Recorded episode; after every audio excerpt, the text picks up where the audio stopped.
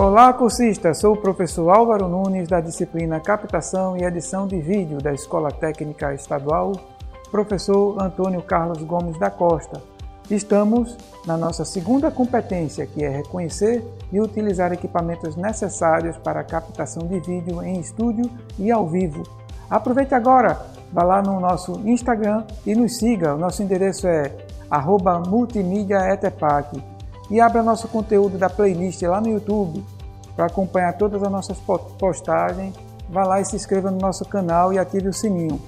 No podcast de hoje trataremos de um tema que foi pouco explorado no e-book. Na verdade, é um tema muito pouco valorizado, mas é um tema muito aproveitado por artistas da captação, que é a sombra.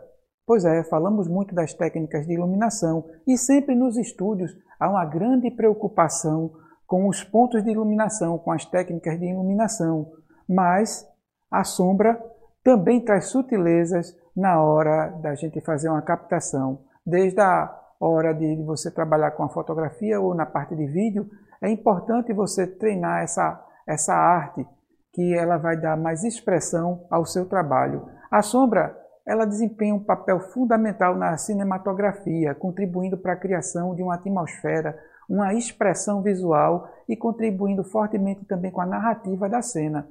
As sombras elas podem transmitir emoções, destacar elementos chaves da cena, adicionar profundidade, textura na imagem. Além disso, as, as sombras servem também para contribuir com uma cena de suspense, com simbolismo e com os contrastes visuais. Você pode desenvolver suas técnicas e observar também as técnicas utilizadas por outras pessoas. É, podemos utilizar sombras para criar metáforas visuais e simbolismo na narrativa cinematográfica.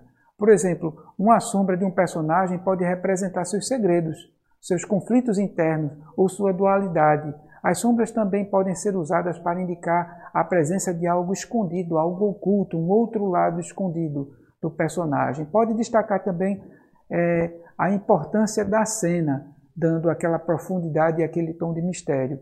Quanto à composição da cena, as sombras elas podem direcionar ou conduzir o olhar do espectador para criar uma dinâmica visual interessante. Ela pode ser usada para enquadrar objetos ou personagens importantes, criar padrões gráficos ou movimentos visuais dentro do, do quadro onde você está fazendo a sua cena. Através do uso da iluminação e de sombra, é possível transmitir as emoções, o estado de espírito dos personagens e da cena. Sombras pesadas e escuras lembram tristeza, como é, as cores quando você entra numa igreja que tem aquela, aquela parte barroca, aquelas esculturas e os quadros barrocos que tem aquele, aquele tom escuro de sofrimento, de tristeza, de honradez, mesmo encarando o perigo, encarando o medo.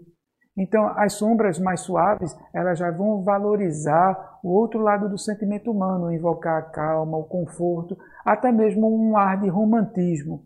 Experimente é, utilizar a sombra, sequências com sombra. Comece colocando um fundo escuro nos seus personagens, no seu tema.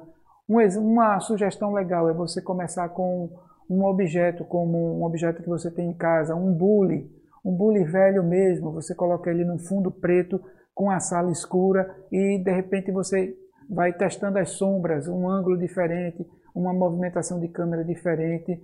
Então você tenta realçar um ângulo do, da silhueta do, do bule e depois você vai migrando do bule para escolher uma temática, uma linguagem para o tema da sua captação. E isso você vai desenvolver, vai despertar esse lado artístico, porque afinal de contas, é, a parte da fotografia, de cenário, é, da filmagem, essa parte que, que trata da cena, é muito valorizada também com as sombras. E afinal de contas, é, antes de tudo, captação, é, essa parte de produção, é uma arte.